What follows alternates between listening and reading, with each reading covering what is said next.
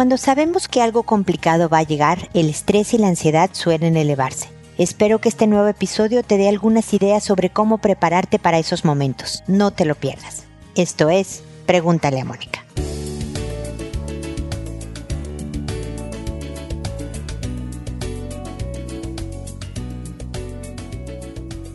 Bienvenidos amigos una vez más a Pregúntale a Mónica. Soy Mónica Bulnes de Lara. Feliz, ya lo saben, de encontrarme con ustedes en este espacio todavía con frío, caray. Todavía la primavera no se deja ver por completo y hoy hace frío acá en Chile, así que los que están por el hemisferio sur abríguense y los que están por el hemisferio norte tengo entendido que todavía tienen que estar fresquecitos porque todavía hace calor. Pero bueno, el día de hoy vamos a hablar de lo que es una reacción normal del cuerpo.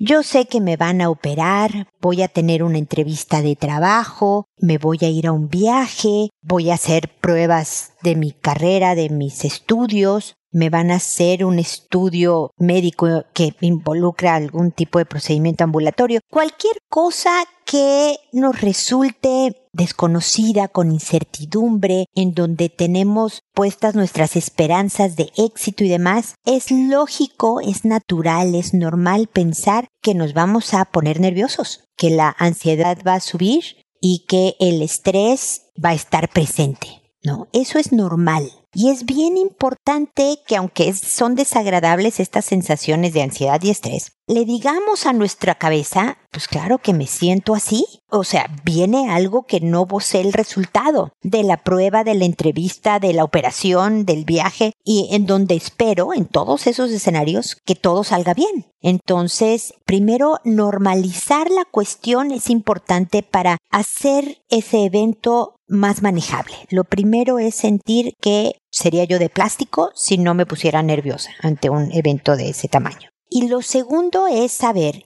que si tengo clara la fecha en la que va a suceder esta cosa, si tengo claro más o menos el momento en que esto va a suceder, ir preparando a mi organismo desde antes. Si yo ya sé que me voy a poner más nerviosa, es necesario que yo incremente mi actividad física, por ejemplo, para sacar energía por ahí, para que en vez de que se vaya a mi estómago y me provoque problemas digestivos, a mi cabeza y me provoque migrañas, a mi piel y me provoque neurodermatitis, en vez de que esta ansiedad y estrés encuentren un camino psicosomático que me produzca más dificultades o pensamientos obsesivos o pensamientos fatalistas, por ejemplo, me muevo más, pero me muevo con el propósito de saber cómo estoy más estresada o estoy más ansiosa, fíjate que voy a salir a caminar a paso firme todos los días. O en el gimnasio voy a cada pesa que levante voy a decir ahí va para afuera la ansiedad y el estrés estoy sacando esta energía y demás o sea le das un sentido al movimiento al ejercicio preventivo que estás haciendo porque se viene un evento. Lo otro sí es hablar del tema, con una amiga, con un familiar, con el doctor, con tu pareja, es decirle, fíjate que sí estoy nerviosona,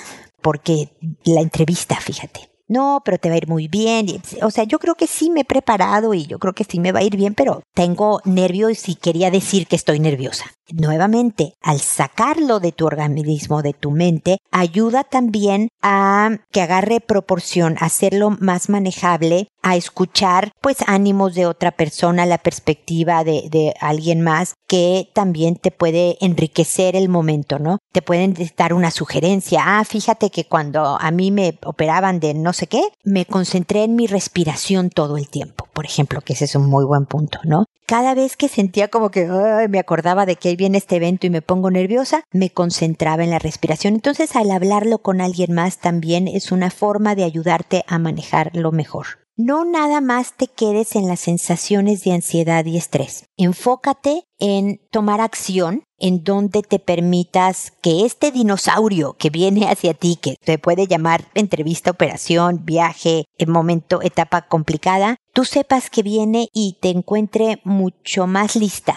para manejarlo. Seguramente seguirás con nervios, seguirás ansiosa, seguirás preocupada, un poco estresada, pero las repercusiones serán menores, te vas a sentir más fortalecida, irás con mayor capacidad y calma hacia lo que se viene, que te necesita encontrar lo mejor posible para que efectivamente el resultado sea un éxito.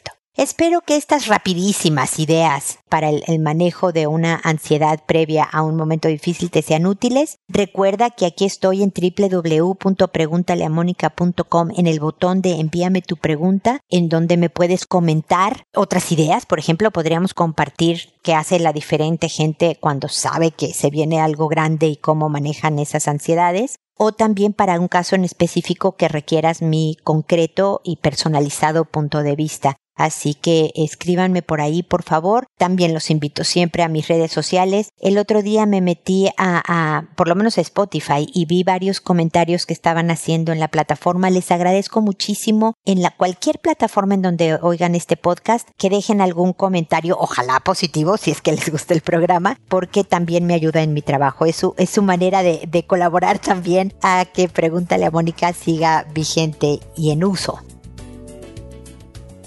Bueno, este es el comentario inicial que espero que les sea útil. Ahora me voy con sus eh, consultas, que como saben las respondo por orden de llegada, que a todo mundo le cambio el nombre para que sean consultas anónimas, que una vez que lo he hecho, he grabado el episodio y se publica en la página, en ese momento le escribo a la persona que me consultó diciéndole el número del episodio, el título del episodio, el nombre que le inventé y agrego el enlace directo al episodio para que sin mayor preámbulo pueda escuchar mi respuesta. Lo hago por audio, por a través de este podcast y no por escrito porque creo que el tono de voz ayuda en la respuesta, en comunicar el mensaje mejor. Quiero que me sientan pues cercana y, de verdad interesada y preocupada porque ustedes también tengan buenos resultados de lo que me están preguntando, pero además porque me escucha mucho más gente de la que me escribe y espero que estos casos como hablan de principios de inteligencia emocional, de comunicación, de relaciones interpersonales, les sirva para cualquier escenario que cada persona que me esté escuchando tenga en su vida. Me puedo llegar a tardar,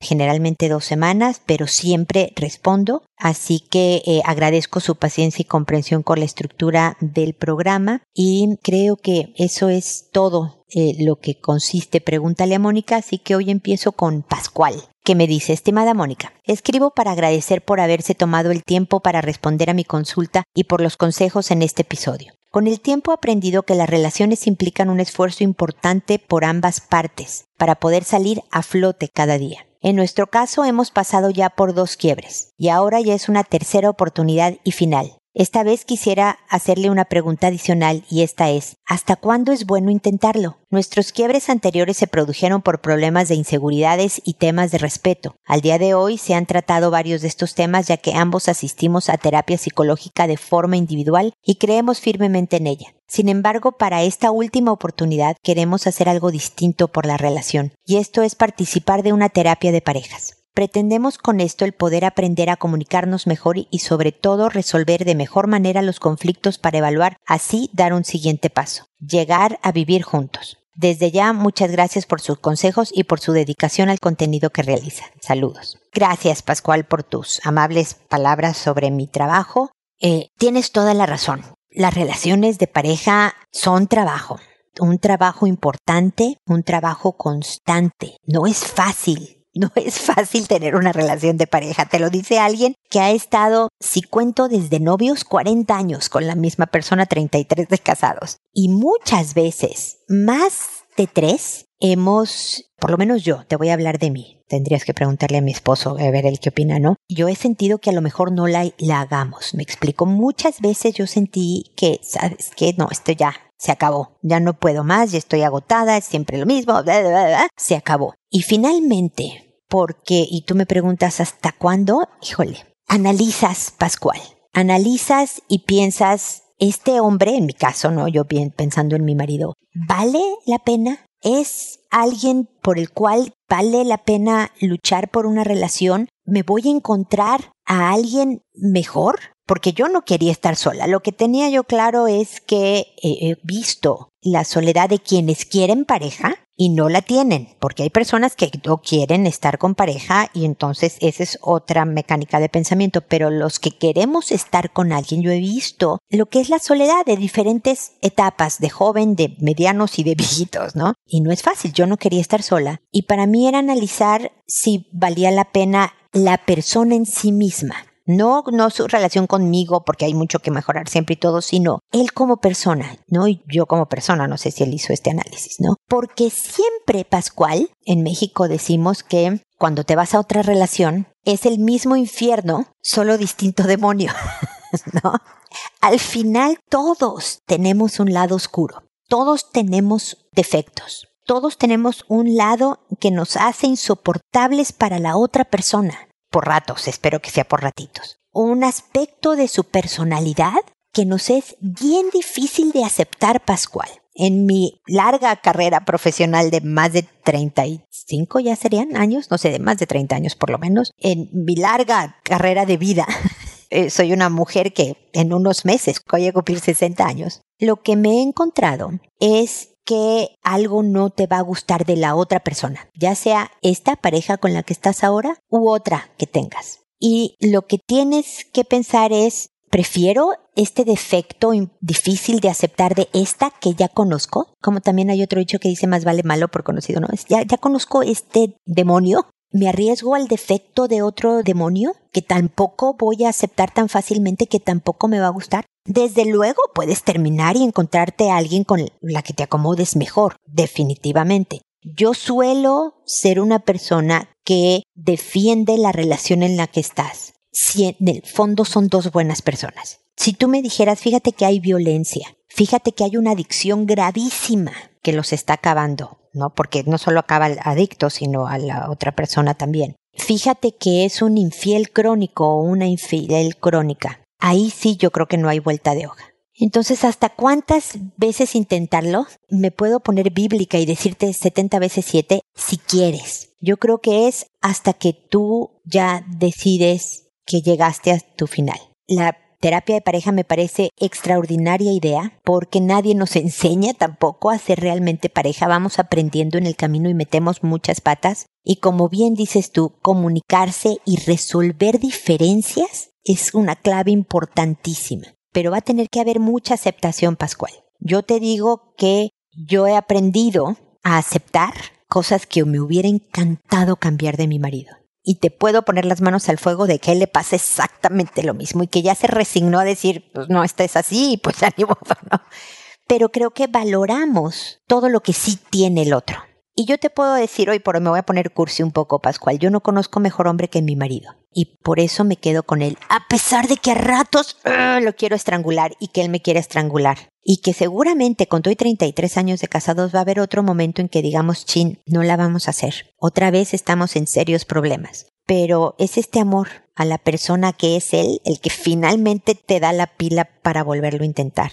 Así que cuánto va a durar este amor de ustedes, espero que mucho tiempo y que de veras lo hacen. Pero de que no va a ser fácil, Pascual, no va a ser. Mientras tanto te ofrezco que aquí estoy para hacer oreja, para escucharte y para pelotear ideas, para darte mi, mi perspectiva profesional y personal, para ver si te acomoda, porque esta fue, es mi vida y tú eres el que decide de la tuya. Entonces pueden intentarlo, decidir, no, no la hacemos terminar y a lo mejor encontrarse ustedes dos alguien con las que se acoplan mejor. Por eso tienen que ser ustedes los que decidan, tú y tu pareja, qué van a hacer. Pero los felicito por intentarlo una vez más con la terapia de pareja. Cuéntame cómo les va y espero que sigamos en contacto.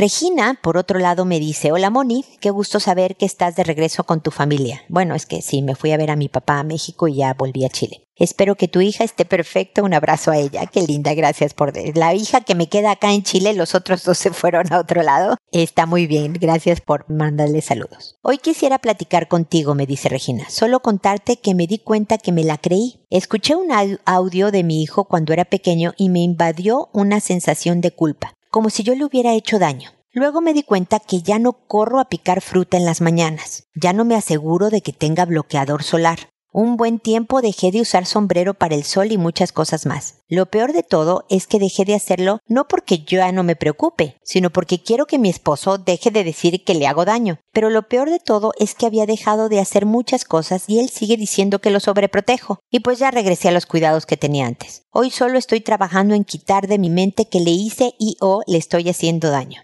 Bueno, de que le hago daño, me queda claro, si no, no sería su madre, pero no al grado que se me indica. Desde mi punto de vista, me pone mi punto de vista en mayúsculas, ríe, llora, se expresa, lucha por lo que quiere, está sano, está estudiando, es inteligente, crea, sueña, vive, conoce, etc. Pero seré honesta, algunas veces pasa por mi mente que podría estar mejor sin mi presencia. Triste, ¿no? Que yo permita que las críticas puedan tanto al grado de pensar por segundos. ¿Y si ya no estoy? Mira, Regina, nada más demuestra todo esto que eres madre y que eres humana. Yo creo que todos las opiniones de otros, por más que pase el tiempo, tienen un impacto en nosotros mismos. Te puedo decir que ya a mi edad, me estoy viendo muy viejita, te importa muchísimo menos lo que digan los demás que cuando tenía 15 años, estoy segura, ¿no? Ya puedo decir que cada día que pasa, y yo me imagino que les pasa a todos los que me escuchan, son un poco ustedes mismos. Yo soy cada vez más yo misma porque, pues, si te gusta, qué bueno, ¿no? Como soy. si no, digo, siempre tratando de mejorar y todas estas cosas, ¿no? Pero me preocupa menos el que dirán, pero todavía tiene un impacto. Y más cuando se trata de tu esposo, de alguien que te importa su opinión porque están criando al mismo niño juntos, ¿no? Entonces me parece normal que, que sientas inseguridades por lo que te dicen, por un lado.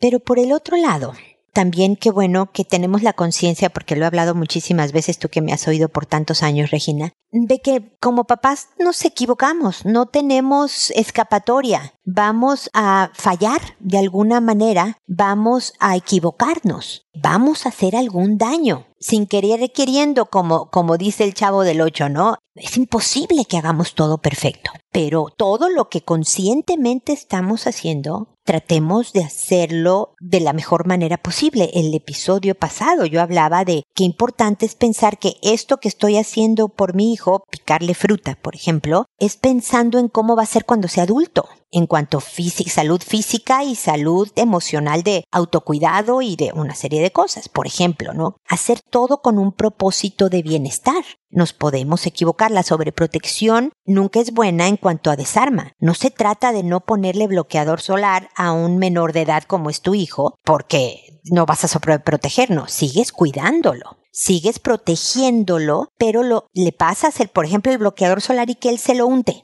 No se lo pones tú. ¿Me explico? O tú en lo que tú picas la fruta en la mañana, él está poniendo la mesa. O sea, le estás enseñando autonomía y independencia al mismo tiempo que tú sigues siendo su mamá.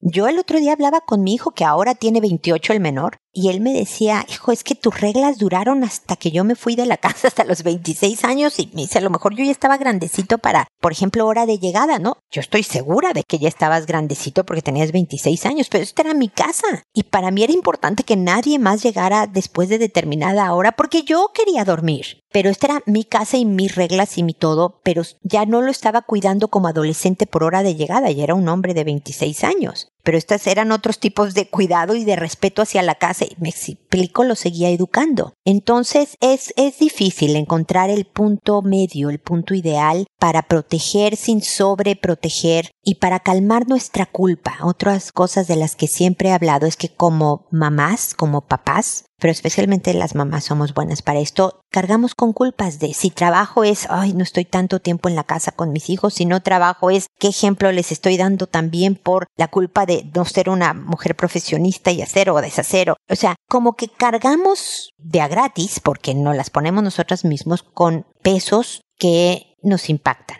Pero la culpa es parte de la maternidad tenemos que hacer a pesar de la culpa. Desde luego no debe de llegar a niveles paralizantes esta culpa. Y no debemos de educar por culpa, porque si yo me siento culpable porque paso pocas horas contigo, porque estoy trabajando, a lo mejor maleduco porque le doy más permisos para que no se enoje conmigo, porque lo veo tan poquito. Entonces también hay que manejar la culpa, pero es parte de lo que nos va a acompañar siempre. La culpa con la maternidad van un poco de la mano. Pero pues ya te conozco de alguna manera, mi querida Regina, y creo que eres una mamá responsable. Preocupona, sí, pero analizas y, y, tratas siempre de hacer mejor las cosas. Así que en general estás muy bien y nadie, ninguna otra persona te sustituye para tu hijo, Regina. Tú eres su mamá y tú vas a ser siempre buena, mala, regular, una persona de las más significativas en su vida. Así que si ¿Piensas que podría estar mejor sin tu presencia? Yo te garantizo que no, porque de alguna forma la persona que va a ser el de adulto va a ser determinada por la relación que tuvo contigo y la persona que tú eres. Así que si ya no estuvieras, él se perdería de muchísimas cosas importantísimas para el bienestar inclusive de su vida. Así que qué bueno que te tiene y espero de verdad que tú y yo sigamos en contacto. Y finalmente tengo a Celina que me dice quiero ver cómo puedo controlar mi tolerancia para con mi hijo cuando él no atiende órdenes ni responsabilidad y más se pone desobediente cuando intento hablar con él, se pone a llorar. Ay, sí, Celina, qué difícil es como respirar y decir, Dios de mi vida, ¿cómo le hago para que este no llore y nada más haga lo que tiene que hacer? Es bien frustrante ser mamá, nos desespera, los hijos saben perfecto qué botones oprimir para sacarnos de quicio o para darnos por vencidas, ¿no? porque este cada intento que yo hago de hablar que él se pone a llorar me suena a una manipulación extraordinaria. No de si lloro mi mamá me deja de hablar, ¿no? Como que se rinde y ya me deja en paz, ¿no? Buenísimo, le funciona. Entonces es todo un arte, Celina, no es fácil, es de a poquitos. Siempre hablo sobre la cariñosa firmeza, sobre cómo establecer las reglas de la casa, los límites y las consecuencias de infringir esos límites un día que no pase nada. Te sugiero, y eso, por ejemplo, también se lo, me atrevería a sugerírselo a, a, todos, ya saben los que me escriben y me escuchan, pero Pascual y Celina, oigan todos los episodios de Pregúntale a Mónica. Ahí hay mucho, por ejemplo, para Pascual sobre relación de pareja. Y Celina, hay toneladas de cosas para educación de hijos. De esta estrategia que yo hablo sobre el tú mandas, hijo, ¿no? Ahí le explico en muchos episodios, no cuesta escuchar los episodios de Pregúntale a Mónica. En las plataformas de podcast hay una cantidad límite, por ejemplo en Spotify creo que son 700 episodios los que se pueden tener al mismo tiempo en Spotify. Y cuando sale el nuevo se elimina el más viejo y, y se queda el nuevo ahí, siempre hay 700, pero en la página www.preguntaleamónica.com están los 1244 incluyendo este para que los puedas ir escuchando poco a poco como una especie de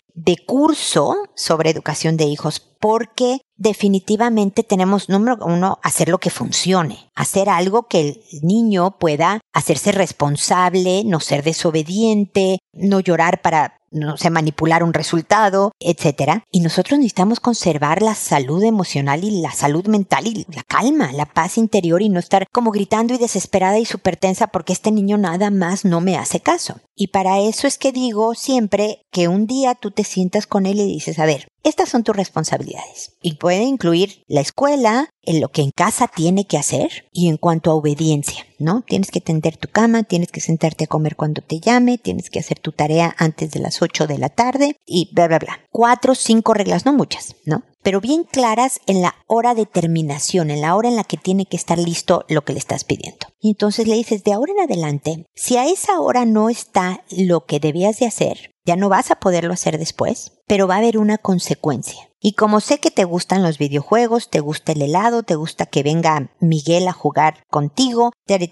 tú vas a decidir cuál de estos privilegios tú decides no tener porque no cumpliste con esta responsabilidad. Entonces, a partir de mañana, esto se va a aplicar.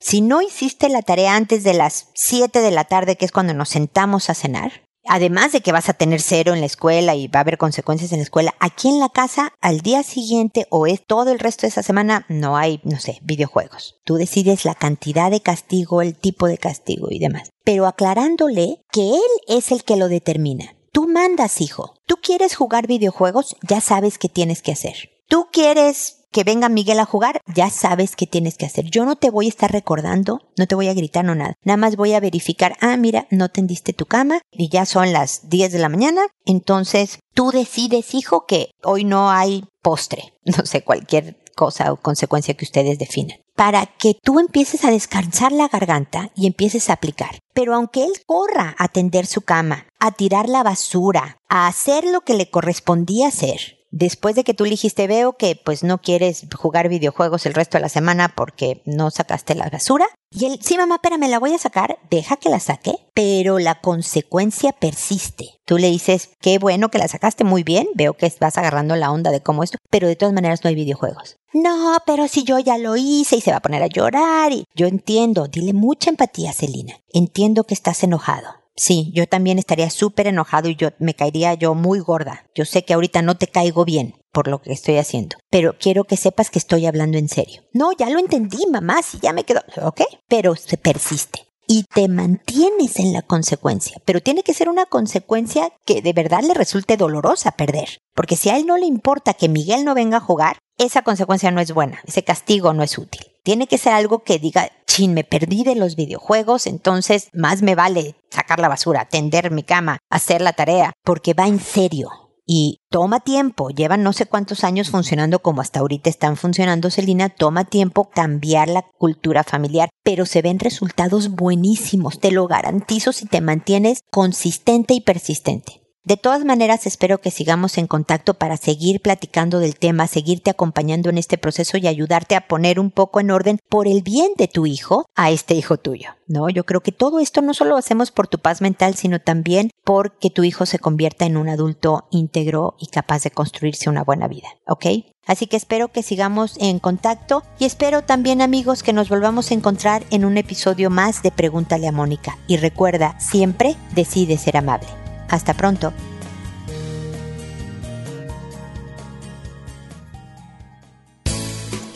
¿Problemas en tus relaciones? No te preocupes, manda tu caso, juntos encontraremos la solución. www.preguntaleamónica.com Recuerda que tu familia es lo más importante.